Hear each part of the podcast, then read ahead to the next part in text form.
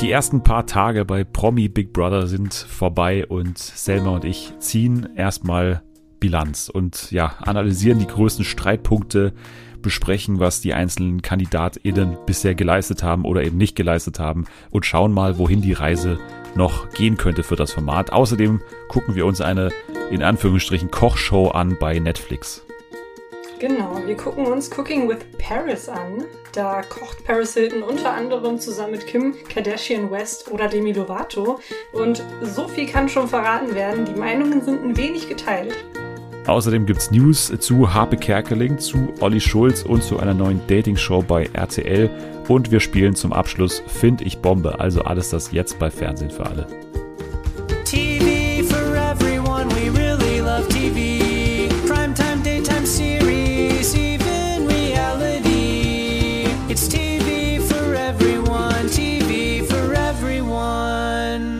Einen wunderschönen Freitag. Willkommen zurück bei Fernsehen für alle an diesem wunderschönen Freitag. Wie gesagt, also das ist äh, der Tag, an dem dieser Podcast erscheint. Von daher ist es klar, heute ist Freitag, heute ist ein schöner Tag, weil vor allem sie heute wieder mal zu Gast ist. Ähm, sie ist, ja, ich wollte fast sagen, weil, weil ich ihre Sitzposition kenne. Sie ist nicht der Bodensatz des deutschen Unterhaltungspodcast-Geschäfts.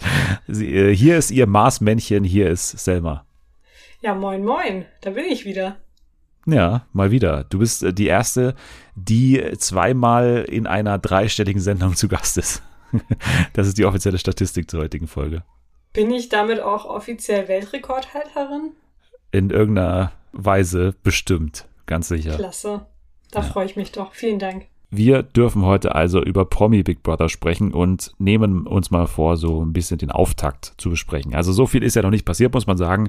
Äh, wir nehmen am Mittwoch auf und daher haben wir auch noch nicht den ersten Exit mitbekommen. Wir haben schon eine Ahnung, wer die zwei Neuen sind.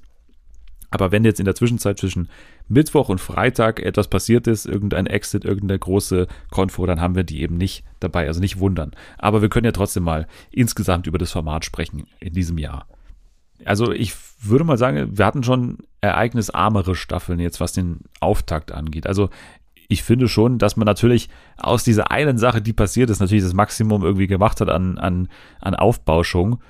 Aber ansonsten muss ich sagen, ist es ein gewöhnlicher Auftakt mit aber durchaus, ja, Potenzial, würde ich sagen, aber mhm. äh, ja, mal wieder wird es natürlich nicht immer von der Produktion ausgenutzt. Das ist halt wie jedes Jahr so ein bisschen das Manko, dass die Produktion Sachen liegen lässt, die Moderation auch Sachen liegen lässt. Oh ja. Und deswegen man, man immer so das Gefühl hat, da könnte vor allem mit diesem Cast, da sind ja auch so ein paar Überraschungen dabei, wirklich mehr drin sein. Ich gebe noch nicht auf, wir haben noch zwei Wochen vor uns und, und da könnte noch was passieren. Also, also erstmal liebe ich natürlich, wie optimistisch du jedes Jahr aufs Neue bist nur um dann am Ende wieder enttäuscht zu werden. Ja, also mein Eindruck war tatsächlich der, dass aus einer Sache wirklich eine riesige Sache gemacht wurde und dass es bis jetzt echt extrem ausgeschlachtet wurde. Und dass man, ja, also ich kann ja halt wirklich nur zustimmen. Es wurde irgendwie sehr viel Potenzial bisher verschwendet und es gibt einfach wieder sehr viele Kritikpunkte, Moderation und so weiter und so fort. Also man kann auf jeden Fall, wie jedes Jahr auch, viel mehr aus dem Format und aus den Promis, die daran teilnehmen, rausholen. Fangen wir aber, bevor wir zu den Promis kommen, doch mal an mit der großen Idee dieses Jahr, also das ganze Weltall-Motto und das Haus, wie das aussieht, wie das auch von den Bereichen wieder strukturiert ist und so.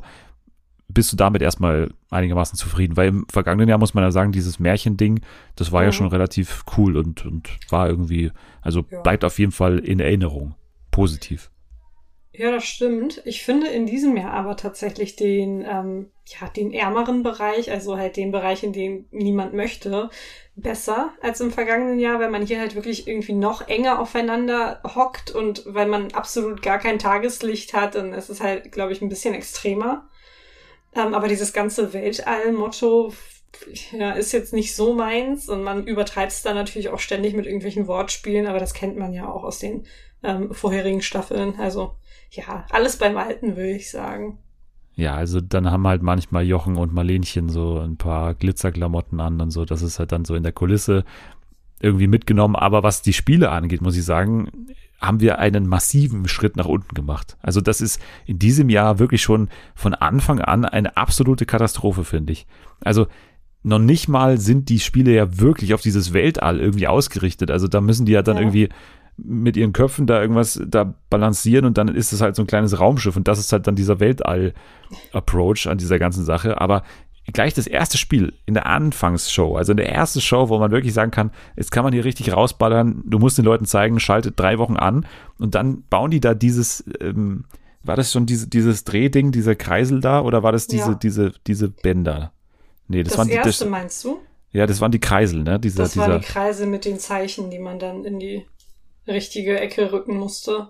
Eine absolute Katastrophe. Also das fand ich langweilig hoch 10, auch ja finde ich gar nicht optisch irgendwie richtig darstellbar fürs Fernsehen. So, das war einfach nicht geil. Hm. Das eigentliche Problem an den Spielen ist ja, dass es wirklich vor allem am Anfang noch richtig scheißegal ist.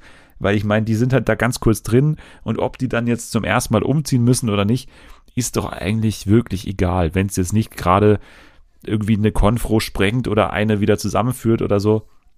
Aber ansonsten ist das doch völlig wurscht, was da am Ende dabei rauskommt. Und das wird dann immer ewig lange gemacht und dann auch noch so von Jochen Schropp immer so, so halbherzig und halbgar kommentiert. Und ja. ich weiß nicht, das ist alles ich, so. Also, ich, also generell irgendwie seine Kommentare während der Spiele, ich finde, die werden auch immer giftiger und immer, ja, also da kommt immer mehr diese, ich habe gar keinen Bock mehr auf den Mist ähm, raus. Ich weiß auch nicht, was da los ist.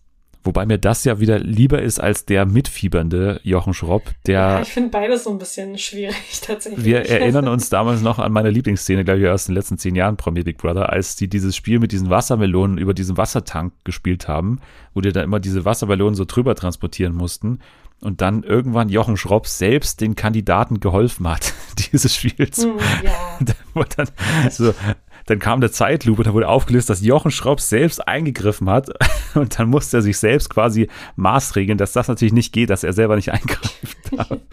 das war einfach die geilste Szene. Also solche Sachen würde ich gerne mal wieder sehen, weil es einfach, also das finde ich noch fragwürdiger, als so ein bisschen giftig zu sein oder manchmal so ein bisschen genervt zu sein von so Rückfragen. Also ich glaube, das meinst du ja. Ja, ich würde mir so ein bisschen mehr Neutralität wünschen vielleicht. Also weder, weder dieses übereifrige Helfen ähm, noch irgendwie, ja, oh, mach das doch so oder mach das, du musst das so machen. Da fehlt halt eigentlich nur noch, dass er die anschreit und sagt, bist du dumm oder was? Also, das Optimum bei Spielen zu kommentieren sind ja auf jeden Fall Sonja und Daniel. Also das finde ich mit ja. ihre größte Stärke, dass sie halt das so geil suffisant machen und, und auch so herablassend machen, muss ja, man das ja also, sagen. Aber das ist schon das Optimum. Ja alles in allem, also Sonja und Daniel sind halt wirklich eine komplett andere Liga. Wenn man irgendwie in Fußballbegriffen äh, reden müsste, würde ich sagen Champions League gegen, keine Ahnung, Kreisliga oder so. Also ist schon wirklich, sind schon verschiedene Welten. Wo spielt der HSV? Der HSV spielt in der zweiten Bundesliga. Okay, dann wahrscheinlich würde sich das gut anbieten. Mhm. Aber wir kommen mal von der Produktion zur, ja, Redaktion und zum Casting. Acht BewohnerInnen, glaube ich, waren es, die es am Anfang wieder getroffen hat, dass sie früher einziehen mussten als die vier, die dann nachkamen. Äh, und diese acht BewohnerInnen waren Melanie Müller, Raffi Rachek, Erik Sindermann, Mimik Wosch, glaube ich, hm. Ina Aogo, Uwe Abel und Heike Maurer. Ich hoffe, ich habe keinen vergessen. Äh, ich glaube nicht, nein. Okay. Du hast alle genannt ja, was sagen wir zu denen erstmal? Also diese ersten Bilder, die sind dann ja immer relativ, ja, also da gibt es natürlich immer erst die Vorstellungsmatzen, jeder darf einmal sagen, wer er nochmal ist und, und für was er bekannt ist. Mhm. Erik Sindermann hat sich natürlich sofort als Modebaron da irgendwie dargestellt, ja. obwohl man ihn ja wirklich nur kennt als eventuell Handballer, aber schon, ich glaube ich, also für Reality-Fans am meisten bekannt durch Ex on the Beach und er stellt sich natürlich äh, vor als derjenige, der natürlich einmal in seinem Leben eine Kooperation hatte ja. mit Harald Glöckler. Wie kam er für dich rüber? Weil du kanntest ihn ja noch nicht von Ex on the Beach. Ja, komisch.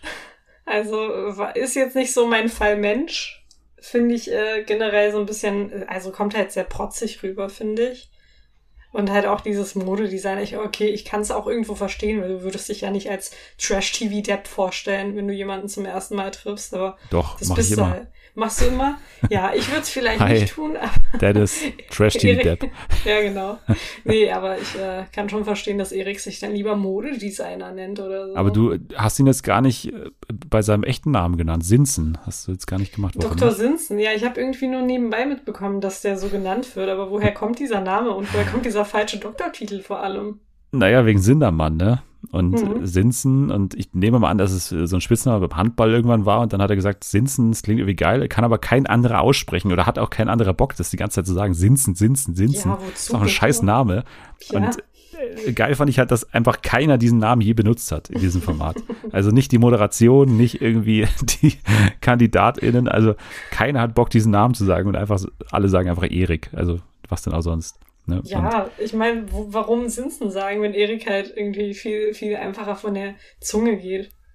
Ein anderer Name, der einfach von der Zunge geht, ist auf jeden Fall der Name Raffi Rachek. Mhm. Raffi Rachek ist ein guter Name auf jeden Fall. Und ja, hatte einen Einzug, der relativ unspektakulär war eigentlich. Also es gab eben schon diesen Vorboten der Konfro, die sich dann natürlich angebahnt hat, dass ja es diese Begrüßung gab zwischen Sinzen und Melanie Müller. Mhm. Und dann gab es schon so erste komische Blicke. Und man muss ja sagen, Raffi hat sehr einnehmende Augen, würde ich mal sagen. Ne? Also wenn für einen ja. Menschen der Begriff Crazy Eyes erfunden wurde, dann für Raffi, finde ich. Also der hat immer ja. so, so, ein, so einen Psychoblick irgendwie drauf, oder? Ja, Und ja, hat es dann schon sehr kritisch beäugt, was sich da abgespielt hat. Ich glaube, auf den kommen wir gleich noch ein bisschen zu sprechen, also allgemein als Person und auf seine Blicke. Ja, ansonsten ist jetzt am Anfang noch nicht wahnsinnig viel passiert. Also Mimi war natürlich jetzt die, die irgendwie im Zentrum stand wegen dieser ganzen Bachelor-Sache hat bisher aber überhaupt gar keine Rolle gespielt, so im ganzen Format irgendwie und ist so irgendwie dabei, aber irgendwie auch langweilig, wie ich eigentlich letzte Woche schon vorher gesagt hatte. Ina Aogo finde ich relativ also auffällig auf jeden Fall und mhm. ist da auch mit dem Selbstvertrauen drin, glaube ich so, hat ja auch am Anfang gesagt, irgendwie, ich kenne euch alle, weil ich gucke jedes einzelne Trash-Format, so wäre ich auch, aber sie hat, ähm, finde ich, so, so einen sehr, also nicht sehr, aber so ein bisschen so einen herablassenden Blick, dass sie als Spielerfrau oder als Königin der Spielerfrauen, wie sie sich ja auch selbst genannt hat, so ein bisschen drüber steht über diesen ganzen Leuten, die man vielleicht von Bauer sucht Frau oder von irgendwie Ex on the Beach halt kennt. Ja, sie sagt ja auch irgendwie, dass sie nichts mit diesen Trash-Leuten zu tun haben möchte, aber du sitzt einfach mitten in einem Trash-Format und bist umgeben von Trash-Leuten, also wird es wahrscheinlich ein bisschen schwierig, dich davon fernzuhalten, Ina. Ja, und sie ist natürlich äh, auch äh, direkt umgeben von einer ja, Dschungelkönigin und natürlich einer Trash-Queen, muss man schon sagen, weil sie einfach, wie sie auch selber gesagt hat, ja. mittlerweile alle Formate durch hat und nur noch Promi Big Brother irgendwie übrig geblieben ist. Melanie Müller natürlich ist auch eingezogen und man muss auch sagen, seit dem Auftritt bei Like Me I'm Famous letztes Jahr muss man, also da hat sie so eine ganz neue Richtung irgendwie eingeschlagen, finde ich. Also früher war sie ja schon immer diese Freche im Dschungelcamp auch und diese mhm. mit den Sprüchen und so, die sich ja auch nichts scheißt, aber seit neuestem ist sie einfach diese, diese völlig abgebrühte und die so tut, als hätte sie schon alles erlebt und nichts ist mehr neu und alles hundertmal erlebt und sie ist natürlich die, die Königin und die, die, die Chefin und die Mutti da drin und so, so, so völlig aus, aus, der, aus einer Normalität heraus nimmt sie diese Position an, dass man ihr gar nicht widersprechen möchte und viele haben auch irgendwie gefühlt Angst vor ihr da drin. Ja. Aber sie macht das natürlich sehr geschickt, ne, weil sie auf die Art einfach ja, das ganze Geschehen da drin bestimmt. Auf jeden Fall. Also sie ist halt auch ein alter, alter Hase im Geschäft und sie weiß genau, was die Leute sehen wollen. Sie weiß genau, wie die Menschen reagieren, was man ja auch in, in einigen Situationen sehen konnte. Ich muss ganz ehrlich gestehen, dass ich positiv überrascht bin. Also ich habe sie jetzt länger nicht mehr gesehen, weil ich ja ein paar Formate nicht wirklich verfolgt habe. Aber ich ertappe mich immer wieder dabei, wie ich mich auf ihre Seite stelle. In ganz, ganz vielen unterschiedlichen Situationen, weil ich einfach finde, dass sie mit einer der ja, normalsten kann ich jetzt nicht sagen, die ist alle ein bisschen durch. Aber sie weiß auf jeden Fall, was sie macht und ich finde das ganz gut. Wir kommen noch ganz kurz zu den vier Live-Einzüglern, weil ich glaube, über Uwe Abel, Heike Maurer und äh, Co. müssen wir nicht mehr sprechen. So, ja. die haben eigentlich relativ bisher nicht, nicht mit wahnsinnig viel geglänzt. Ja, live eingezogen sind natürlich Dani Büchner, Marie Lang, Jörg Träger und Danny Littke der einzige, den wir letzte Woche gar nicht erwähnt hatten, weil sein Name irgendwie auch nie diskutiert wurde. Kannst du den davor? Danny Littke. Nee, noch nie von ihm gehört. Ich kann den maximal vom Sehen vielleicht mal so von irgendwelchen Promo-Bildern von hier Dings Köln 0815. Man muss schon sagen, das ist ein gut gecasteter Kandidat eigentlich, ne? Weil der ist halt ja. super, äh, ja, wie sagt man das? Also offen und direkt, ne? Und mhm. hat auch gleich, also sein Einzug fand ich mega geil, weil der sich da ja irgendwie gar nichts geschissen hat und einfach reingekommen ist und gesagt hat, so, Erik, dich kenne ich von Ex on the Beach, warum bist du eigentlich da damals immer dieser Frau nachgerannt? Irgendwie, du warst mal hier Uwe bei Sommerhaus, oder? Da und Mimi, du bist die vom Bachelor. Also der hat jeden schon mal so ein bisschen gekannt und hat auch gleich mal in die Wunde so reingedrückt irgendwie. So, ich, bei wem hat er gesagt, du siehst irgendwie jünger, irgendwie dicker aus? Bei War? Daniel. Genau, genau. Ich glaube, das Welcher hat ihm Daniel? richtig zugesetzt. Der Astro-TV-Typ. Ach so, den habe ich jetzt hier gar nicht aufgeführt. Deswegen, deswegen habe ich ihn schon komplett vergessen. ja, genau. Daniel, wie hieß er? Äh, Kreibig, ne? Kreibig von, von Ja, Astro ist TV. so irgendwie, ich weiß es nicht mehr. War, Ja. glaube ich, auch nicht so relevant, weil war ja ziemlich Ja. schnell wieder. Bis auf seine Lache bleibt nichts wirklich im, im Gedächtnis. Nee, er hatte einmal so nee. sein Heulgeständnis mit seiner äh, kranken Mutter, Hm. der er geholfen hat, aber ansonsten relativ ein unspektakulärer Auftritt und dann letztendlich mit gesundheitlichen Problemen ausgezogen. Ja. Wer definitiv nicht mit gesundheitlichen Problemen ausziehen muss, wird Marie Lang sein, denn sie ist Mhm. ja Spitzensportlerin, Kickboxerin, ähm, fünffache aktuelle Weltmeisterin, glaube ich. Ich glaube auch. Die finde ich ehrlich gesagt bisher recht gut und fand sie auch ganz sympathisch. Auch ja so ein typischer Promi Big Brother Name irgendwie, weil sie Sportlerin ist und damit erstmal nichts mit dieser Welt eigentlich zu tun hat. Aber man muss schon sagen, wie sich die Dinge jetzt auch entwickelt haben, ist sie schon recht schnell in diesen Trash-Modus auch reingeraten und Hm. äh, ist jetzt in diese Diskussion auch so involviert und, und führt die auch so wie ein klassischer Reality-Teilnehmer oder eine Teilnehmerin. So, also da, da erkennt man jetzt nicht mehr diesen Unterschied, so ich, ich stehe über den Dingen und bin irgendwie Weltmeisterin, sondern die, die äh, taucht da auch unter in den, in, den, in den Trash auf jeden Fall.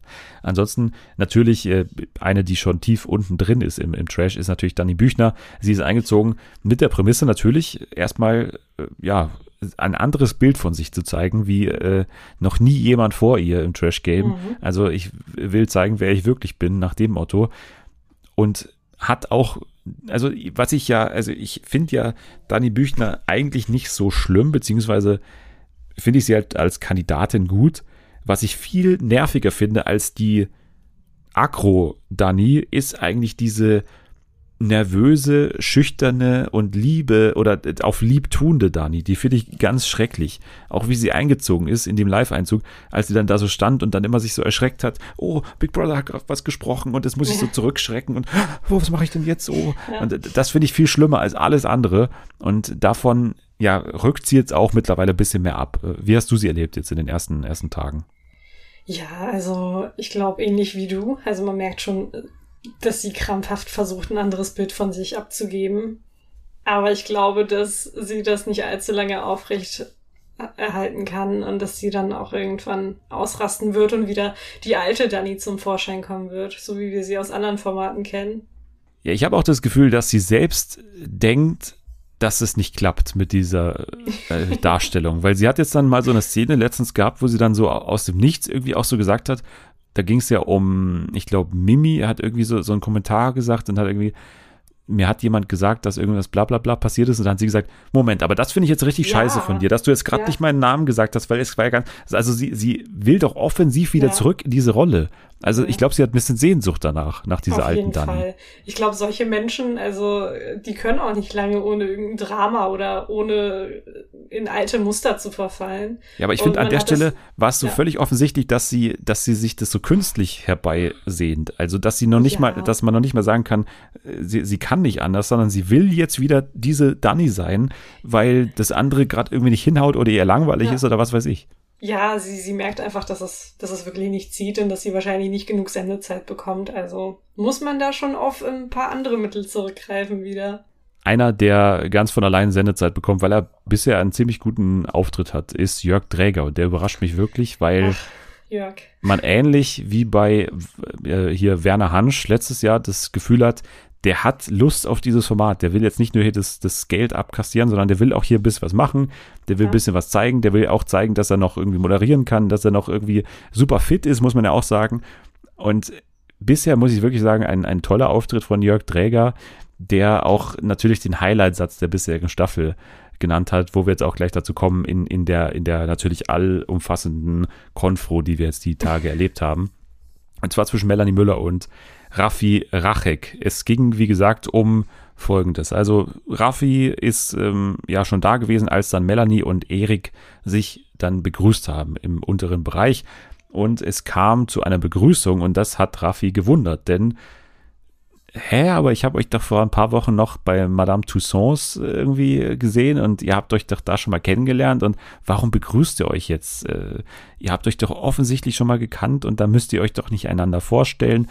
Und er hat dann die ganz große Verschwörung gewittert, dass sie sich natürlich abgesprochen hätten, was sie da auch immer abgesprochen haben, denn bisher hat man noch nicht das Gefühl, dass die da einen gemeinsamen Plan haben, Erik und Melanie, aber mhm. Raffi denkt trotzdem, die haben sich natürlich abgesprochen.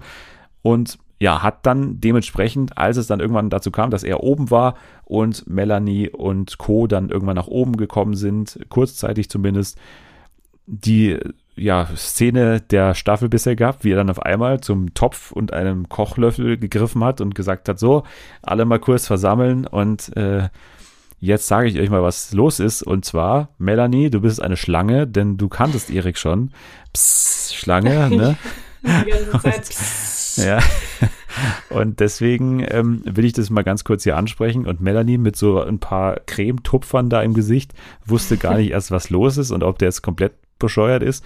Und die geilste Reaktion kam aber, wie gesagt, von Jörg Träger, der dann erstmal gesagt hat: So, wer bist du denn jetzt eigentlich nochmal? Also, bist du einer von der Produktion oder in welcher Funktion genau bist du denn jetzt eigentlich hier? Und das war einfach die Boss-Reaktion auf diesen Move von ja, Raffi, finde ich.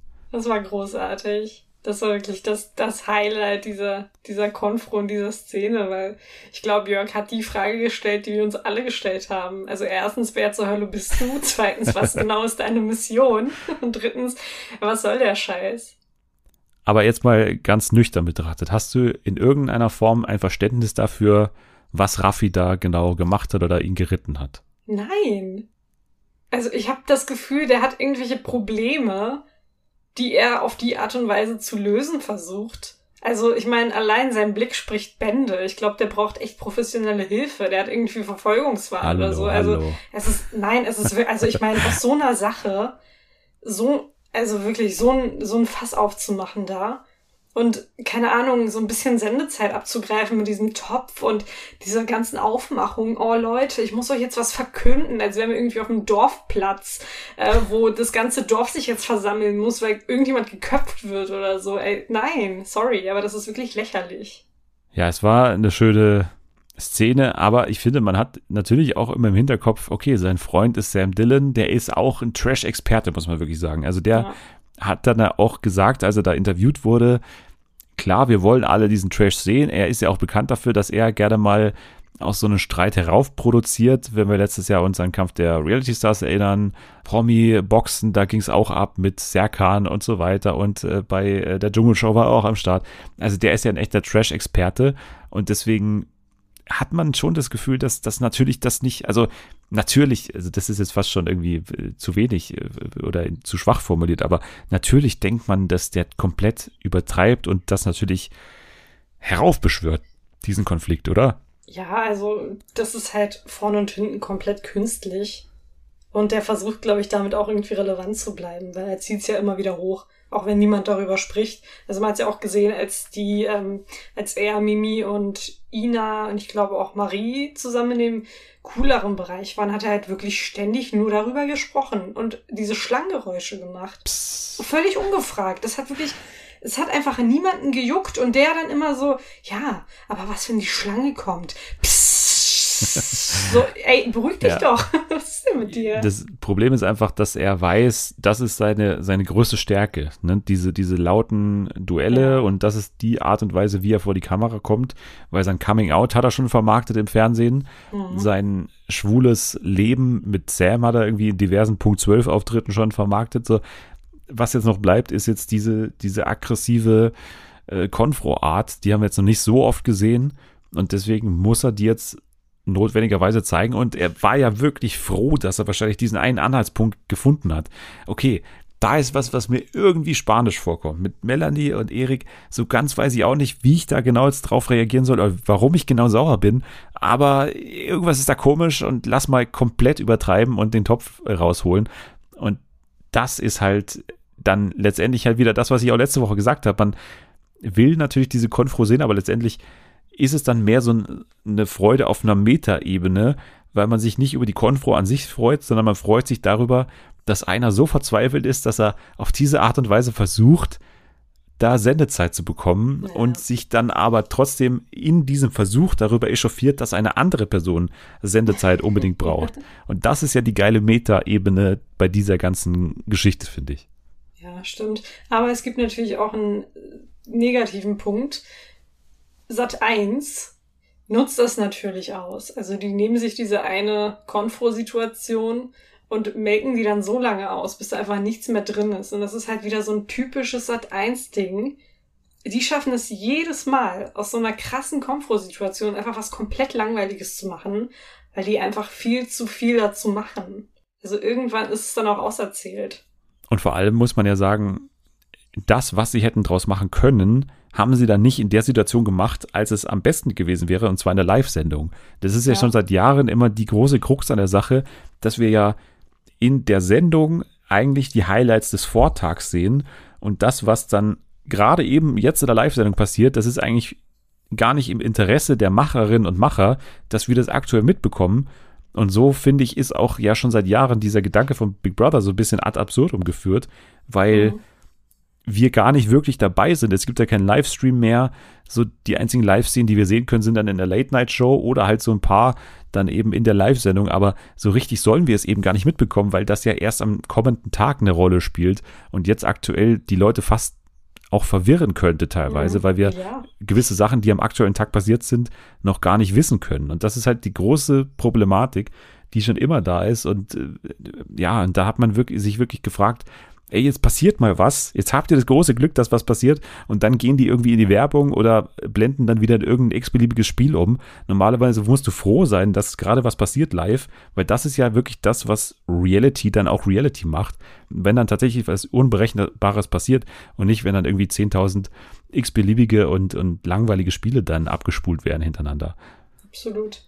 Ansonsten, nach dieser Konfro ist jetzt nicht wahnsinnig mehr so viel Luft zu atmen. Also wir haben dann natürlich noch Uwe und Mimi, die beide schon relativ am Ende gewesen sind, zumindest. Vielleicht ist ja einer mittlerweile auch raus, wissen wir nicht. Aber beide waren schon, ja, ein bisschen angenockt auf jeden Fall. Was sagst ja. du denn zu Uwe bisher? Also Uwe ist ja einer, der grundsätzlich so ein Typ ist, der auch für den Gewinn in Frage kommt, einfach weil er so, so aufrichtig ist und so ehrlich ist und irgendwie auch so ein bisschen süß ist und immer gut rüberkommt für so ein Publikum. Glaubst du, der hat Chancen oder, oder gibt der dann irgendwann auf oder wird er irgendwann rausgewählt, weil er natürlich nach Hause will, nach Meinung der Kandidaten? Ich glaube, der wird rausgewählt. Also ich sehe jetzt da nicht so viel Potenzial wie du. Der ist halt angeschlagen und hat dann auch ein bisschen geweint, aber danach auch direkt gesagt, nee, nee, also alles gut, ich will nicht raus, obwohl er es vorher halt gesagt hat. Naja, jedenfalls ähm, sehe ich da jetzt nicht so hohe Gewinnchancen für ihn. Tatsächlich, er ist sympathisch, er ist sehr harmoniebedürftig, was vielleicht ja nicht so gut ist, wenn man dann auf engstem Raum mit so ja Trash-Leuten zusammen ist, die sich dann ständig äh, auf die Fresse hauen. Aber gut, ich bin gespannt, wie weit er kommen wird. Oder ob er bis jetzt schon rausgeflogen ist. Wir wissen es ja noch nicht. Wer noch dazugekommen ist am Montag natürlich, sind vier KandidatInnen, mehr oder weniger prominent, muss man sagen, hier an der Stelle, ja, ja. Ähm, die wir jetzt noch nicht so diskutieren können, weil sie einfach nicht diesen Auftritt bisher für uns hatten, auf jeden Fall. Und zwar Peyton Ramolla, eine Instagrammerin, eine Influencerin und ja, mir nicht bekannt oder nur halt durch Bilder bekannt, so, aber noch nie reden gehört. Ich weiß nicht, wie es bei dir aussieht. Nee, keine Ahnung, wer das sein soll und ich verstehe halt tatsächlich auch nicht, was sie qualifiziert für so einen Promi Big Brother Einzug. Naja, also ich meine, ja, die ist doch mehr Promi als jetzt, also jetzt mal was die reinen Zahlen angeht, wie, keine Ahnung, eine Ina Auge oder so oder eine, ja, aber keine guck Ahnung. Mal, du kannst halt Follower kaufen. Das ist, ich könnte auch 800.000 Follower haben, wenn ich genug Geld investiere und einen blauen Haken und mich dann so qualifizieren. Ina Aogo kennt man halt, weil sie ziemlich oft, wenn ich das mal so sagen darf, Scheiße labert auf Instagram und halt eine Spielerfrau ist. Also ich finde schon, dass man sie eher kennt und dass sie dann eher für so ein Format qualifiziert ist als eine Influencerin, die halt bei weitem nicht so viele Follower hat wie andere aus ihrer Was bist du für ein Boomer Sparte. jetzt hier an der Stelle? Ja, ist, ist das, eine so? Boomer-Ansicht? Es ist doch so. Ist dann für dich Paco Steinbeck so. der größere Promi als Peyton Ramolla? Ich finde, beide sind jetzt nicht die größten Promis. Also für mich sind beide nicht so qualifiziert, aber gut, wer bin ich? Ich muss das ja nicht entscheiden. Zum Glück. Paco Steinbeck hatte den geilen Auftritt, aber dass er so humpelnd rein gestiefelt ist in dieses Studio und irgendwie so, so auch so einen trüben Blick hatte. Man hatte ein bisschen Angst, was jetzt hier los ist, aber irgendwie ist er bisher auch noch nicht so wirklich in Erscheinung getreten oder noch nicht so richtig aufgewacht. Man hat das Gefühl, der hat irgendwie durchgeschlafen, so kam es mir so vor und ist gerade irgendwie so rausgetorkelt aus dem Bett, äh, dann ins Studio rein. Ansonsten hatten wir noch dabei zwei KandidatInnen, die sich auch schon kannten, und zwar Puppies Love Day und Gitta Sachs. Was sagst mhm. du denn zu den beiden? Ja, machen bisher einen ziemlich sympathischen Eindruck, finde ich. Gitter ist meine, also wenn es Jörg nicht wird, meine Kandidatin, die für den Sieg in Frage kommt ja. aktuell. Ja. Gitter ist schon, ist schon sweet. So, jetzt haben wir natürlich noch zwei neue Leute, die für uns heute gerade jetzt äh, einziehen. Wir nehmen um 20.23 Uhr gerade läuft Promi für uns. Die ziehen jetzt gerade ein und zwar sind das Pascal Capes den wir kennen könnten von Berlin Tag und Nacht, der ja auch bisexuell ist. Immer? Kennst du ihn? Mhm. Nein. okay. Ich kenne ihn nicht. Und an anderer Stelle ist noch eine Kandidatin dabei, die mich auf jeden Fall fasziniert, denn sie hat, finde ich, die beste, die beste Berechtigung in diesem Format teilzunehmen aller Zeiten. Und zwar Barbara Babs Kiewski heißt die äh, Frau. Mhm. Und sie hat den Beruf Profi-Anglerin. Sie ist, sie ist, doch, sie ist äh, Anglerin. Sie ist eine der weltbekanntesten Anglerinnen der Welt. Also, Nein, Welt. wirklich? Ja. Ich dachte vom Mars oder so. Ja. Ah, krass. Wow. Ja, und auf der Sat1-Seite steht auch noch dabei, so ein bisschen dann, also na klar, muss da noch mehr kommen als jetzt nur Profi-Anglerinnen. Da ja. hat man gesagt, okay, was kann man hier noch dazu schreiben? Und zwar Sie war zweimal bei TV Total zu Gast, was wow. schon irgendwie acht Jahre äh, her ist, also dass überhaupt diese Show lief. Und sie war sogar schon mal im Discovery Channel in Großbritannien und Kanada zu sehen. Ein, ein gefragter Dokumentargast äh, oder so mhm. haben sie da, mhm. dazu geschrieben. So, das ist dann, also das ist schon heftig. Und der schöne Satz, den ich mir hier noch mitgeschrieben habe, und zwar, früher hatte Babs viel mit Kritikern zu kämpfen, die ihr vorwarfen, fake zu sein und ihre Fische nicht selbst geangelt zu haben. Was? Oder behaupteten, ihre Bilder seien nicht echt. Also das ist so ein bisschen der Promi-Faktor bei ihr. Also dass sie halt okay. wirklich eine Kontroverse innerhalb der Angel-Community hatte. Das ist halt schon auch heftig.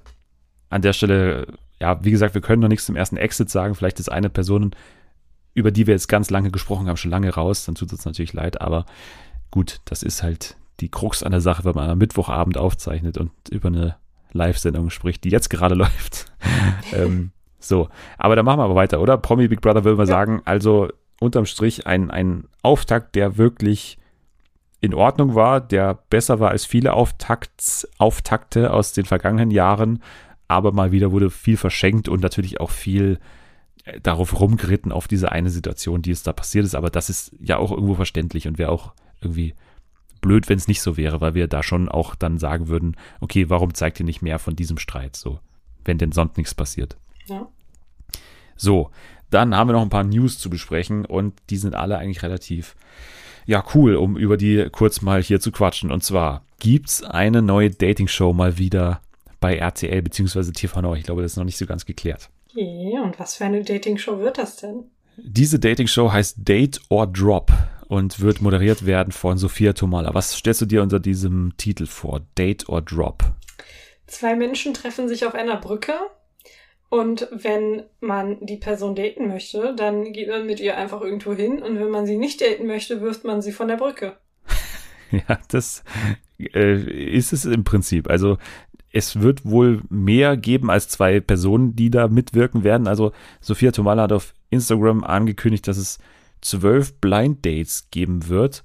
Und wenn jemand äh, sagt, dass die Person dann gegenüber eben einem nicht gefällt, dann kann man irgendwie auf den Button drücken und diese Person wird dann wahrscheinlich in eine Falltür fallen. Also relativ okay. das, was auch oben drauf steht, finde ich, auf dem, auf dem Titel jetzt so. Und hm. finde ich jetzt ehrlich gesagt relativ ungeil. Also ja. irgendwie fehlt da noch so ein, ein anderer Dreh oder irgendwie so eine, eine Besonderheit an dem Format, irgendwie, dass, dass da unten irgendwie eine Grütze ist oder dann, weiß nicht, also irgendwas. Lava oder so. Lava, ja. Ja.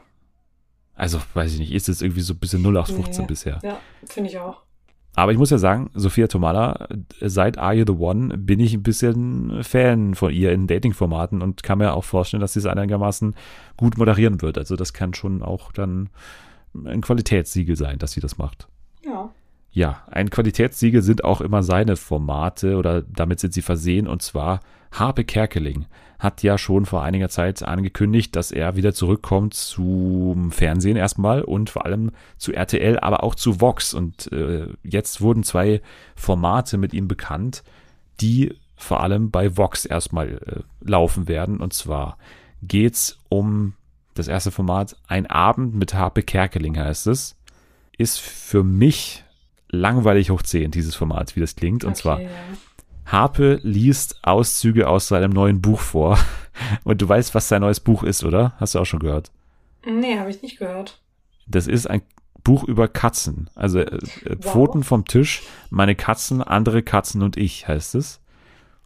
Und man, man hat wirklich so ein bisschen auch Mitleid, so dass das Harpe gerade so irgendwie alt wird und nicht so wirklich checkt. Das hatte man ja schon bei seinem unironischen Schlageralbum, das Gefühl, dass, dass er nicht so wirklich gerade mehr checkt, was jetzt gerade so cool ist und was eigentlich mal ihn ausgemacht hat, so. Mhm. Und äh, keine Ahnung, also ich sehe da jetzt auch noch nicht die große Ironie irgendwie dahinter, dass er da aus seinem Buch vorliest und dann geht es halt um Katzen. Und spannend finde ich auch, dass Journalisten Fragen stellen werden. Unter anderem Dunja Hayali wird da sein und Fragen über dieses Buch stellen, wo sie dann aus ihm herauskitzeln will, was sein Lieblings Futter ist oder was, also was ist dann der Zweck, dass Dunja Hayali da, ich weiß es nicht. Ja, ja das klingt einfach nach einer, riesig, also nach einer riesigen Promo-Aktion für das Buch.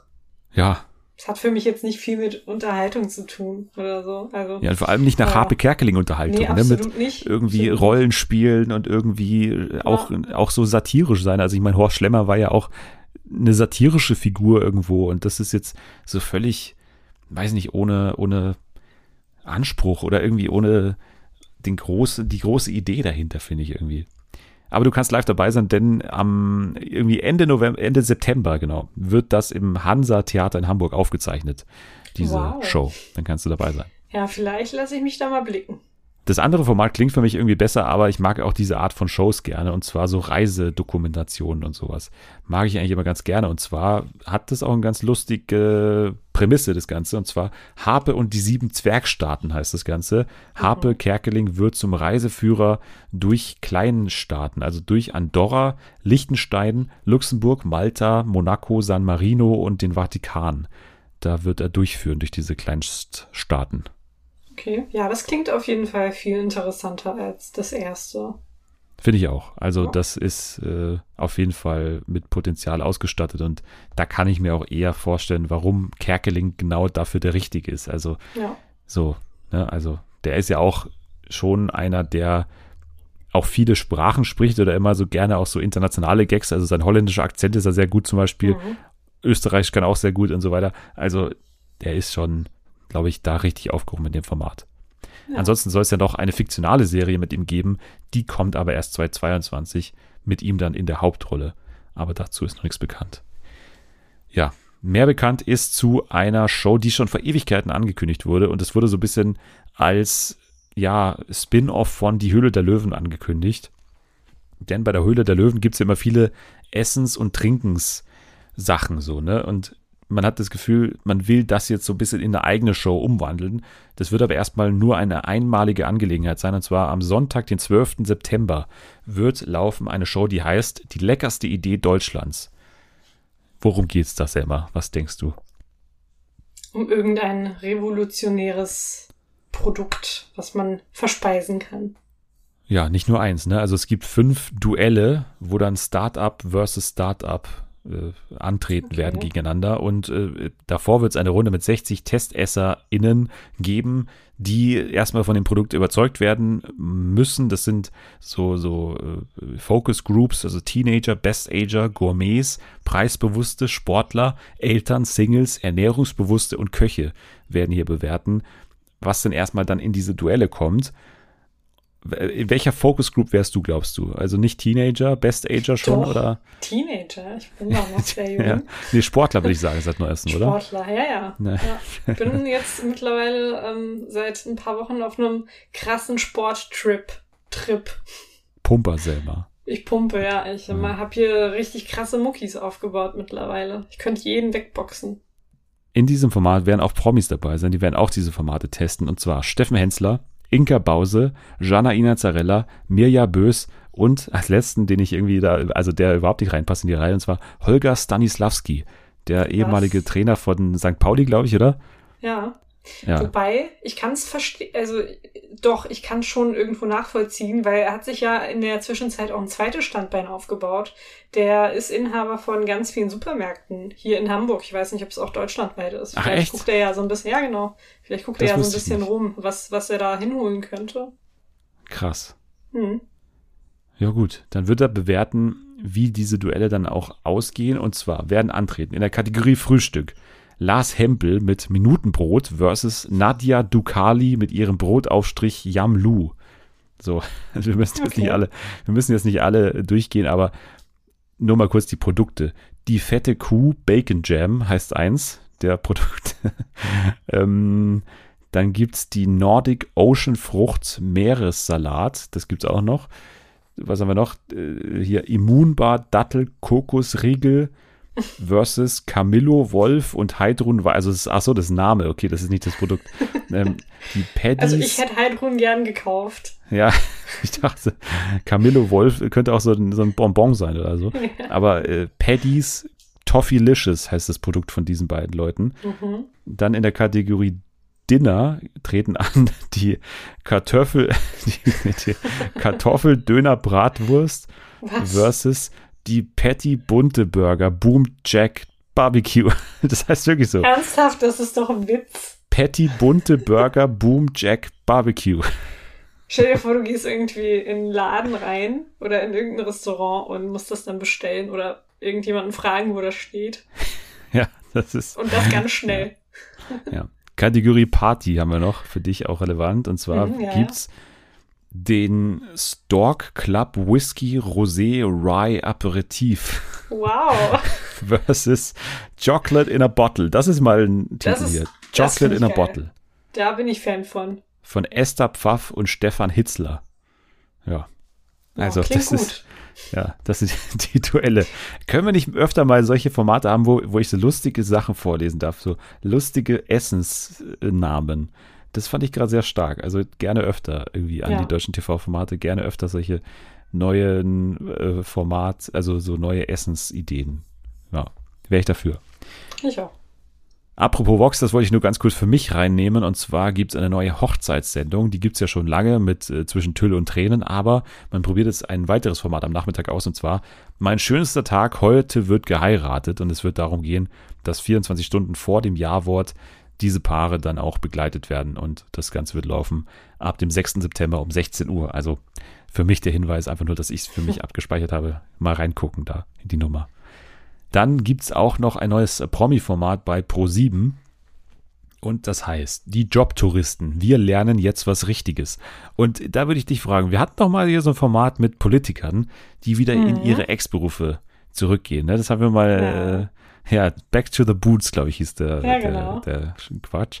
So, und jetzt kommt hier ein Format, was schon ein bisschen anders ist, muss man sagen, aber trotzdem lernen quasi ja, Promis jetzt endlich mal sozusagen, wie man richtig arbeitet und werden ein- einen Beruf ausüben für eine gewisse Zeit, einen klassischen Ausbildungsberuf heißt es hier. Es wird darum gehen, um die Berufe Polizei, Feuerwehr und Hotel. Das sind die drei Areas, in denen die Leute dann aktiv werden müssen. Und es ist auch schon bekannt, wer in welche Ausbildungsberufe muss. Und zwar zur Polizei müssen Bülent Ceylan, Riccardo Simonetti, Axel Stein, Simon Gose Johann, Laura Karasek und Jasmin Wagner. Wer ist der beste Polizist von diesen Leuten? Ich würde sagen Bülent.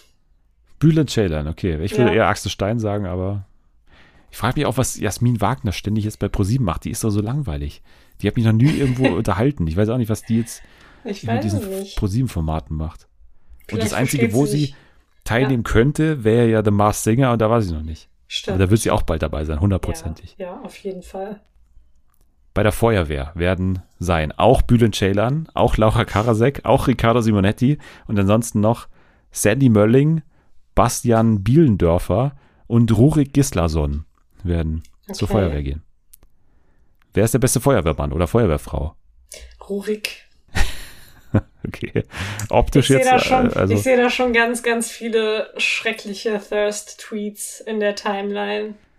die sehe ich auch. Äh, Spätestens, wenn Ja. er dann für den, für den Feuerwehrkalender auch noch modeln Ja, muss. ja, ja. Ich sehe schon auch so eine. Zeitlupenaufnahme, oberkörperfrei mit so einer Feuerwehrmannhose und alle so, oh mein Gott, ja. wow. Ja, Das denke ich auch. Dann gibt es natürlich noch die, dritte Area und zwar das Hotel. Da müssen hin auch Laura Karasek, auch Riccardo Simonetti, muss auch wieder hier äh, mitmachen. Und ansonsten Marco Schreil, finde ich irgendwie überraschend. Simon Okay, Grosiohan wieder. Panayota Petidru, Petridou Petridou, ja. und Mario Basler. Okay. Mit Mario Basler kann das auf jeden Fall spaßig werden im Hotel. Ja, ich sehe schon äh, diese ähm, Bilder, wenn er dann so diese, diese Butler-Ausbildung, da gibt's ja auch immer mal wieder so TAF-Beiträge. Ein äh, Reporter muss durch die äh, härteste Butler-Ausbildung in London oder so. Und, und dann gibt's ja, ich weiß nicht, das ist auch so ein Meme, ne? Gibt's ja dieses Video von dieser Butler-Schule, wo die alle mit so einem Tablett durchgehen und dann wirft der Lehrer ständig mit dem Ball auf diese Leute ein.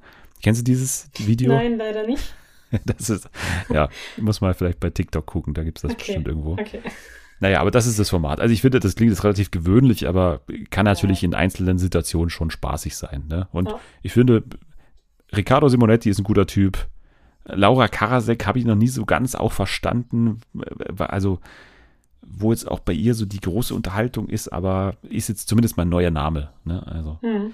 gibt auch was Schlimmeres. Und Ja. Marco Schreil finde ich irgendwie da so random drin, irgendwie so. Der Finde ich auch. bei ProSieben noch nie irgendwie aufgetreten, glaube ich. Nee. Und jetzt in dieser Show auf einmal im Hotel. So. Ja. Ja, relativ klar ist, was Sat1 Gold mit der neuen Hundeshow vorhat, weil die haben ja schon 80.000 Hundeshows im Programm und auch 80.000 Hundeshows mit Jochen Bendel. Und jetzt kommt eine Mhm. neue Hundeshow mit Jochen Bendel dazu und zwar Promi sucht Hundeglück. Weil es wird ab dem 19. August, donnerstags um 20.15 Uhr dazu kommen, dass Promis ja quasi einen Hund suchen oder ja ihren Hund quasi irgendwie zur Beratung schicken. Und die Promis sind Melanie Müller, die hat Probleme mit ihrer Bulldogge. Julian F.M. Stöckel, der schaut sich zusammen mit seinem Lebensgefährten Hunde vom Tierschutz an. Cora Schumacher und Charlotte Kalinder, die werden hier dabei sein und von Jochen Bendel dann äh, an den Hund vermittelt werden anscheinend. Ist, glaube ich, nicht so mein Format. Ist Jochen Bendel eigentlich der deutsche, wie heißt der, César Milan? Ist das Cesar Typ? Milano, ja. ja. Ist es der, ist es der deutsche Ist es- César ist Milan der- mittlerweile? Nee, nee, nee. Ich glaube, an Cesar Milano kommt niemand dran. Ich Martin weiß auch nicht, Rütter ist warum wahrscheinlich Jochen der Deutsche. Bendel jetzt irgendwie, ja, genau. Martin Rütter ist dann schon eher als Jochen Bendel. Ja, Jochen Bendel hat halt einen Hund, ne? Der hat Gizmo. Ja, wow, toll. Deswegen ist er der Hund. Richtig gut qualifiziert auf jeden Fall für 30.000 Hundesendungen im deutschen Fernsehen. Ja, also Sat1 Gold hat da nichts dagegen anscheinend. Ich glaube Ja. auch, dass diese Formate bei dem Publikum von Sat1 Gold, also ich würde mal sagen, Leute, die zu 60% Renate heißen, relativ gut ankommt. Also Ja. ich glaube, das ist ganz, ganz gut ausgewählt.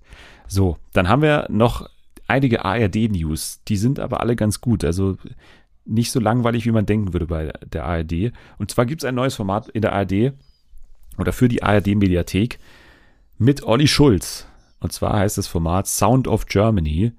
Drei Folgen ab dem 18. September in der ARD-Mediathek. Wie gesagt, es ist ein Road-Movie und Olli Schulz geht der Frage nach, wie klingt die Gesellschaft? Also nochmal vor der Bundestagswahl quasi trifft er Menschen in Wohnzimmern, Altenheimen, Autohäusern, Schlachthöfen und bei Techno-Events und spricht unter anderem mit Rappern oder auch mit dem äh, jungen Mann Klaus Meine. Ich wollte es gerade, wie, wie? Scorpions, habe ich gerade danach gesucht in meinem Kopf. Ja.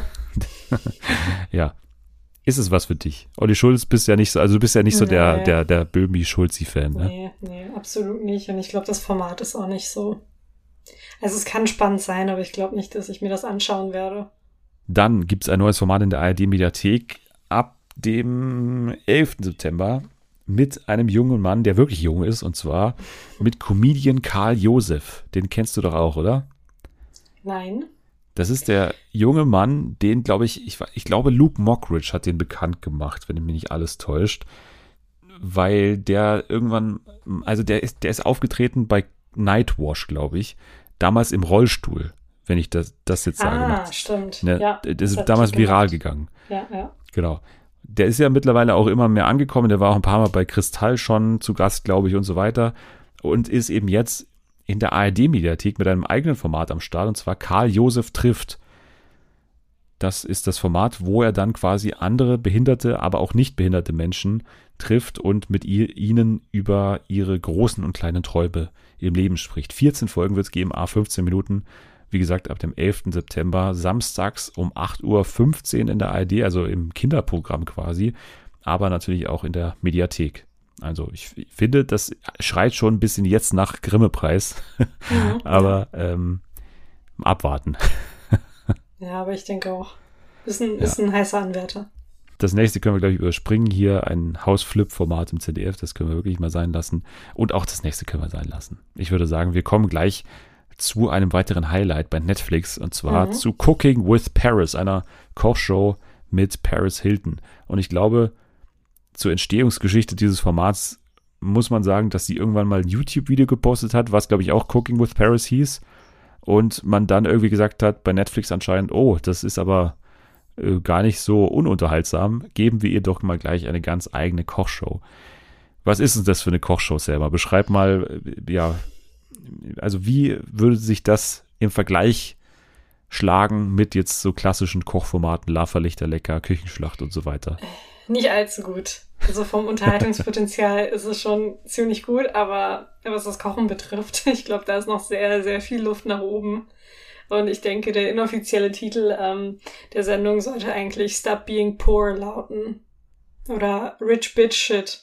Findest du, dass es äh, wieder diesen klassischen Hilton-Approach hat, dass immer dieses, dieses Reichsein so im Vordergrund steht? Also ich finde ja nicht also, so wirklich. Das Reichsein an sich nicht, aber ich finde, dass man in den Folgen ganz deutlich irgendwie das Verhältnis zu Lebensmitteln und das Verhältnis zu Essen im Allgemeinen sieht. Also wie damit zum Teil umgegangen wird, ist schon so ein bisschen, äh, das schreit so ein bisschen nach, wir sind sehr reich. Also klar, diese letzte Folge, ne, die ist auch ein bisschen drauf ausgelegt natürlich, Unter dass man anderem, so irgendwie. Also nicht nur die. Nicht nur ja, aber, aber dann würde mich schon interessieren, was du für konkrete Situationen jetzt hast, weil es gibt ja dann schon auch Situationen, wo sie halt wirklich, ich würde mal sagen, so bürgerliche Kost kocht, also Mac and Cheese und so äh, solche Sachen. Also, ja, das schon, aber äh, der Umgang mit den Lebensmitteln an sich zum Teil war, war an einigen Stellen sehr komisch. Ich habe jetzt irgendwie nichts Konkretes, aber ich habe mir hier zum Beispiel auch notiert, ich habe mir wirklich diesen Satz notiert, so wie mit, mit dem Essen umgegangen wird, merkt man richtig, dass sie reich sind. Also es gab wirklich so, sie hat irgendwie ein Lebensmittel in der Hand und das hat sie dann irgendwie so richtig komisch behandelt, geschnitten, so als wäre es keiner Dreck oder so. Unter anderem in den Truthahn, wie sie sich irgendwie verhalten hat, als sie den so durch die Gegend geschleudert hat die ganze Zeit. Also war zum Teil für mich so ein bisschen, ja, grenzwertig tatsächlich. Also ich finde, das äh, ist ja ein Teil der Unterhaltung natürlich auch. Also ich meine, das erwartet man ja auch. Ne? Also man erwartet, dass sie jetzt nicht die, die Frau ist, die jetzt da so super unzimperlich, sage ich mal, mit den ganzen Sachen umgeht, sondern man erwartet ja diesen Ekel vor dem Truthahn, weil sie den natürlich noch nie selber zubereitet hat und solche Sachen. Also das erwartet man jetzt für mich so. Also das ist jetzt für mich nicht die Überraschung, wo ich dann sage, deswegen schaue ich dann nicht weiter, weil ich es eh von vornherein erwartet, dass sie jetzt, sage ich mal, nicht jetzt mit der Prämisse daran geht, ich mache aus jedem Lebensmittel, hole ich das Maximum raus und so weiter, was ja dann immer in solchen Kochshows gerne auch mal gepredigt wird. Also hier steht ja vor, also das Kochen steht ja sowieso nicht im Vordergrund, sondern es geht ja vor allem um Paris und es geht halt vor allem auch um die Gäste, die wir jetzt noch gar nicht erwähnt hatten. Also pro Folge ist ein Gast oder eine Gästin, sagt man ja nicht, es gibt ja das Wort Gästin gar nicht, glaube ich. Aber äh, es sind eben nur Frauen hier, deswegen hm. Ja, sind es halt nur Frauen. Also äh, da sind unter anderem Demi Lovato, wir haben da Kim Kardashian gleich in der ersten Folge und eben in der letzten Folge den ganzen Hilton-Clan. Also wir haben äh, Nikki Hilton und äh, Kathy Hilton, glaube ich, heißt sie. Ich also, glaube, ja. Genau, die Mutter eben. Also relativ erwartbar auch, aber man muss sagen, relativ gut ausgewählt, weil, also man kennt ja die Vergangenheit von Kim Kardashian und Paris Hilton. Also ich glaube, Kim war ja die Stylistin oder Make-up-Beauftragte von Paris mal eine Zeit lang in ihrer Anfangszeit und die sind eben auch ein bisschen miteinander aufgewachsen, haben viele gemeinsame Urlaube, haben sie auch erzählt, auf Ibiza mhm. und sowas, äh, haben sie alles noch erzählt. also das war ein guter erster Gast auf jeden Fall. Und diese erste Folge, die fand ich auch dementsprechend interessant, weil man nicht erwartet hat, finde ich, dass aus dieser Folge herauskommt, dass, oder dass, dass zumindest neben Paris Hilton Kim Kardashian eigentlich wie eine 80-jährige Hausfrau wirkt, ja. weil die halt so ein paar Griffe drauf hat einfach. Ja, also so, guck mal, guck mal, wir hatten einfach gar keine Erwartungen an Paris Hilton, so dass Kim halt mit so ein paar, ja. keine Ahnung, Basic-Sachen uns äh, vom Hocker gerissen hat. Also ja, ich war auch sehr, sehr überrascht, also sehr positiv überrascht auch. Was sagst du denn zu den anderen Gästen? Also was ist denn so ein bisschen deine, deine Lieblingsfolge von denen? Oh Gott. Ich würde sagen tatsächlich die erste, weil alles, was danach kam, fand ich jetzt nicht so toll. Warst du generell denn kein Fan von diesem Format? Weil ich war ja ein super Fan davon. Nee, irgendwie nicht. Also, man kann es sich angucken, aber ich weiß nicht, da sind für mich einfach viel zu viele Situationen, in denen ich mir denke, Alter, rich people, ey, reißt euch doch mal zusammen, was soll denn der Rotz schon wieder? Also ich also finde, ich dass man das so in dem Fan. Format... Und auch dieses, es ist eine Kochsendung. Ja, okay, ich erwarte halt nicht von Paris Hilton, dass sie jetzt alles irgendwie krass äh, herzaubert oder so. Aber halt so grundlegende Sachen sollten doch einfach mal erwartet werden können, oder nicht? Ich finde nicht, ich mein, also ich finde, das war doch der Charme auch von äh, The Simple Life und so. Also das ist ja, doch genau das, was man immer wieder sehen will, wie sie quasi in der echten Welt scheitert. So, das ist sie doch kocht in ihrer eigenen Küche, Dennis, und sie weiß nicht, wo irgendwas steht. Ja, aber das ist doch das Geile daran. Da, nein, das ist, ist doch das, das Schöne daran, das dass so eine Person eine eigene Kochshow hat. Es ist zu viel. Dass sie noch nicht halt einmal. Halt ja, sorry. Sie hat sich noch nicht einmal die Mühe gemacht, davor so einmal auszuprobieren, die Sachen. Also man merkt ja auch diese ganzen Gegenstände, diese ganzen Küchengeräte, die ja immer auch perfekt passen für das Gericht. Also man merkte, die sind ja extra dazu gekauft worden und jeder Pfannenwender ist mit Pailletten besetzt und so weiter. Man merkt ja, dass das alles irgendwie neu ist für sie und sie dann noch nie wirklich was anderes gemacht hat als Mac and Cheese dann eben. Und das ist doch das Geile daran, dass, dass es so offensichtlich und das macht sie doch auch so charmant, finde ich, dass mhm. sie das eben ja auch, auch jetzt nicht so verkauft, als würde sie das eben jeden Tag machen, sondern sie, ja, finde ich, macht das eigentlich sehr realistisch, wie man auch selber manchmal in der Küche steht, wo man dann manchmal so sagt, okay, ich habe jetzt wirklich keinen Bock, mir jetzt diese Hände, also ich habe, also manchmal hat man doch wirklich keinen Bock, sich die Hände dreckig zu machen in der Küche. Und manchmal steht man doch wirklich so ein bisschen da und hat noch nebenbei irgendwie das Handy an und rührt dann so ein bisschen halbherzig rum. Ich und ich nicht, ich nicht. Wenn ich was mache in der Küche, dann mache ich das auch nicht halbherzig, sondern ich, ich stecke da meine ganze Energie und meine ganze Aufmerksamkeit da rein. Ach komm, und das was ist bist das, was du jetzt halt, hier wieder für eine Streberin, ja, ey. Sorry, aber es ist halt so. Ich koche und backe extrem gerne. Und wenn ich das mache, dann mache ich das halt. Und wenn ich keinen Bock drauf habe, wenn ich irgendwie einen scheiß Tag habe, dann bestelle ich mir was dann versuche ich es gar nicht erst, weil muss schön sein, reich zu sein dabei, selber. Ja, ja, es kann nichts Gutes dabei rauskommen, wenn du halt so keiner alles nur hinrotzt in der Küche. Und ich finde, es war zum Teil einfach ein bisschen zu gewollt. Also auch dieses Image von ihr irgendwie immer wieder betonen, ja, bla bla bla. Also Aber genau das finde ich eben nicht. Ich finde genau, dass es nicht gewollt ist. Also sie hat doch so low Energy oder so low Effort irgendwie, dass man ihr halt das einfach Image. abkauft ich finde, das ist einfach ihr Image, dieses Low Effort, einfach gar keinen Bock auf nichts und so. Ich, ich weiß nicht. Also, aber so eine Szene, so. so. eine Szene, wie, dass sie eine halbe Stunde da ihr Aufladekabel oder ihr, ihr Verlängerungskabel sucht in ihrem Schuppen da hinten, dass das alleine drin geblieben ist, finde ich doch schon wieder geil, weil daran merkt man, dass eben nicht alles wirklich echt ist. Auch die Tatsache, dass 50 Mal diese Assistentin von ihr da reinbrüllen muss, dass sie da jetzt mal die Lüftung anmachen soll, da oben, weil es irgendwie so kokelt oder so oder dann auch als einmal von dieser Salzstreuer in den Mixer reinfällt. Das sind doch offensichtlich, wenn ich mir dann auch solche anderen Reality-Formate bei Netflix anschaue, jetzt zuletzt eben ähm, hier Sexy Beasts oder auch äh, Too Hot to Handle oder so, da kritisiere ich ja immer, dass es alles so plastisch wirkt und alles so unecht und alles so gestellt. Aber hier finde ich deutlich weniger, als man das denken würde. Also hier finde ich wirklich den Reality-Anteil ja. eigentlich ziemlich gut. Vielleicht liegt das Problem ja auch bei mir, weil ich erwartet habe, dass ich da jetzt eine richtige Kochsendung sehen werde, wo Paris Hilton halt wirklich kocht. Ich wollte ja, inspiriert werden. Nein, das ist, das ist doch kein Kochen. Das war alles so halbherzig hingerotzt. Salzstreuer fallen in den Mixer rein und so. Das hat für mich nicht viel mit Kochen zu tun. Und auch die letzte Folge, also ich finde, da war, das war nochmal so die Krönung. Ähm, mit ihrer Mutter und ihrer Schwester, wo sie halt wirklich gar keinen Bock mehr hatte. Also man hat wirklich ihr angemerkt, dass sie absolut nicht mit diesen zwei Frauen in dieser Küche sein wollte. Weil, Vor allem nicht mit Niki, ne? mit Niki, ja. die, die, die, wurde so komplett ignoriert, finde ich, in dieser Folge. Ja, die haben sich, also ich habe echt das Gefühl, dass, dass irgendwas, also da stimmt irgendwas nicht, weil auch die Kommentare, die Niki die ganze Zeit abgegeben hat, also egal was Paris gemacht hat, sie hat irgendwas kritisiert oder sie hat sich irgendwie darüber lustig gemacht oder so und die Mutter hat halt immer wieder versucht einzuschauen einzuschreiten und das so ein bisschen zu ja, beruhigen und zu sagen, ja, Niki, beruhig dich doch jetzt mal, hör mal auf jetzt, das reicht. Ja, aber wenn das so, wenn das so gestellt wäre oder so gewollt wäre, wie du sagst, dann würden doch solche Szenen nicht drin sein. Also das, das doch genau das, das fand daran. ich auch nicht, das, also das ist überhaupt nicht äh, das Problem. Also für mich, ich habe schon gesehen, das ist absolut nicht gestellt. Die hat wirklich keinen Bock auf die Mutter und die Schwester. Aber mit den anderen Leuten fand ich das zum Teil halt ein bisschen too much. Ach, come on. Ey, dass du nicht äh, dich auch freust über diese Weihnachtsfolge oder auch die Folge mit Nikki Glaser, ne, habe ich mich auch sehr gefreut, weil ich Nikki Glaser ja. sehr gern mag. War auch cool, finde ich. Obwohl sie also, so ein bisschen sehr unterwürfig war gegenüber. ja, Paris. sie war extrem unterwürfig. Aber ich fand interessant, weil ich habe ja was gelernt natürlich auch in der Folge, dass mit den äh, nicht veganen Pommes in den USA bei McDonalds. Also, das hat mich schon ein bisschen überrascht. Na siehst du, dann haben wir doch, doch noch was gefunden, was dir jetzt auch noch gefällt. Du ja, Grießkram. Also es war nicht alles scheiße. Also, ich fand mein auch Gott, was gut. Du kommst hier wieder mit deinen spitzenköchigen Ansprüchen hier rein und hast eine Laude hier, aber das ist ja wirklich nicht mehr feierlich. Naja. Gut. Naja. Dann würde ich sagen, lassen wir Cooking with Paris äh, mal ein bisschen noch köcheln und äh, gehen weiter zu unserem abschließenden Spiel.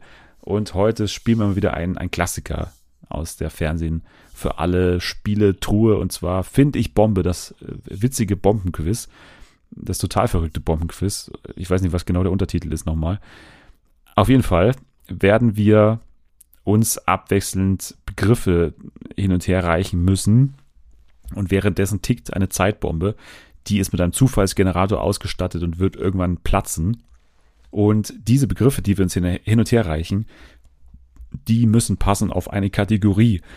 Und diese Kategorien, die dürfen wir natürlich nicht kennen, deswegen müsste sie immer eine Person für uns ähm, schreiben. Und in dieser Woche hat das Natalie freundlicherweise gemacht. Die hat für uns wieder ein paar Kategorien entworfen und ja, basierend auf denen werden wir uns jetzt gleich eben diese Begriffe hin und her reichen. Du bist noch nicht mit den Begriffen vertraut, hoffe ich. Nein, bin ich nicht. Okay. Warum sollte ich das denn sein? Ich habe das Gefühl, dass ihr euch abgesprochen habt. Ich verstehe diese Madame Vorwürfe immer nicht. Äh, auch, und ja, also du, Nathalie und ich, wir müssen echt mal zusammen zu Madame Touché gehen und dann bleibst du da auch. Dann lassen wir dich da hinter irgendeiner Wachsfigur. Mit Wachs begossen und eingesaut. Genau. ja. ja. Okay. Na gut, dann äh, beginnen wir mal und äh, es geht los mit Begriff Nummer 1. ModeratorInnen im deutschen TV-Bereich. Annemarie Carpendale. Jochen Schropp. Amy Sabtu. Marlene Lufen. Stefan Götte. Äh, Ayman Abdallah. Jochen Schropp. Habe ich schon. Achso, hä? Jochen, äh, Jochen Bendel? Hä, du hast Jochen Bendel. Melissa Kallei. Nein, oh, habe ich nicht. Scheiße. Ähm, äh, Daniel Minati. ähm, ähm, hier, Dings, ähm, Markus Schreil. Judith Rakers. Olli Geißen. Äh, Jan Hofer. Äh, ja, Nachrichtensprecher, aber ja, Kai Pflaume. Linda Zerwakis. Oh, Moderiert äh, ja auch bei der Ja, ähm, Katja Burkhardt. Äh, oh Gott. Scheiße, scheiße, scheiße, scheiße, scheiße. Wie lange geht denn die äh, Oliver Geißen? Nee, habe ich schon. Hast du was? Jörg ja. Pilawa? äh, Nina, Nina Morgadam. Oh Gott. äh, Ruth Moschner. Ähm, Johanna Klum. Haha, nee, zu spät. War das nicht mehr? Nein. Der okay, hat schon schade. angefangen zu explodieren, als du Johanna Klum gesagt hast. Okay, naja. 1 zu 0 für mich in Minuspunkten. Ähm, dann ähm, bist du also vorne gerade mit, mit aktuell null Fehlern. Puh, Weiter geht's mit. Lang. Ja, die war echt lang, muss man echt sagen. heißt, dass jetzt kürzere kommen könnten, aber oh muss Gott, auch nicht ja. heißen. So. Filme, Serien, die auf Büchern basieren. Oh nee. Normal People. Ähm, Harry Potter. ähm, Tintenmärz oder so. Äh, Herr der Ringe. Ähm, äh, Scheiße. Äh, äh, Little Fires Everywhere. Game of Thrones. The Flight Attendant. War das auf, von einem Buch? Ja, ja, ja. Okay. Ähm, äh, little, nee, ähm, äh, Dings, äh, Big Little Lies, würde ich sagen. Mann. Yay. Oh, ich wusste noch viele. Ich nicht. Also gut für mich. Zwei Minuspunkte für mich. Du führst. Wir haben noch drei Kategorien. Puh. So, Comedy-Serien. How I Met Your Mother. Äh, Two and a Half Men. Community. Big Bang Theory. A Brooklyn Nine-Nine. Ähm, hier, ähm. Oh Gott, ey. Ich, ich, ich gebe auf. Nein, kämpf bis zum Schluss. Okay, weil wir wissen ja, die letzte Kategorie hat ja, minus ja. 100.000 Punkte. Genau. Normalerweise sage ich das immer, weil ihr natürlich immer hinten liegt, aber jetzt muss ich es für mich selber sagen. Ähm, okay. Oh Gott, die nächste, das ist schon wieder. Okay. MTV-Shows. Catfish. Das ist doch echt Schiebung jetzt. Ihr schaut doch die ganze Zeit den Quatsch. Ähm, ja, nur Catfish. Äh, ist nicht, ist nicht Dings. Ähm, ich glaube, dass ähm, Are You the One ist doch ähm, ja, original ja, bei MTV. Ist es, ist es. Ghosted. oh, Dennis. Es ist, es ist eine Demontage. Aber es ist noch nichts verloren. Es ist noch nichts verloren. Es gibt noch eine Kategorie und zwar geht es jetzt hier um alles, ne? Minus 100.000 Punkte. Es war immer so bisher in diesem Spiel, Alter, deswegen muss es auch jetzt so, sein. Das ist so unfair. Naja, du hast schon öfter mal so gewonnen. gewonnen. Ich habe vier Kategorien gewonnen. Ja, also, und? Aber äh, am Ende, wie heißt okay. es? Okay. It ain't over till the fat lady sings. Ja, ja, ja, ja. okay. Okay. Also, SchauspielerInnen im deutschen TV-Bereich. Oh Gott. Ähm, Josephine Preuß. du könntest irgendwelche Namen erfinden, ich wüsste nicht. Ähm, Andrea Sawatzki. Anne Menden. Tom Beck. Ulrike Volkerts. Ja, Jörn Schlönvogt. Axel Stein. Wolfgang Barrow. Oh, fuck. Taifun Bada. Beida. Erdan, Erdogan Atalay. Nee, nee. Achso, ja. Ähm, oh Gott. Ey, scheiße, nein. Ich darf die jetzt nicht verlieren. Ähm, oh, fuck my life.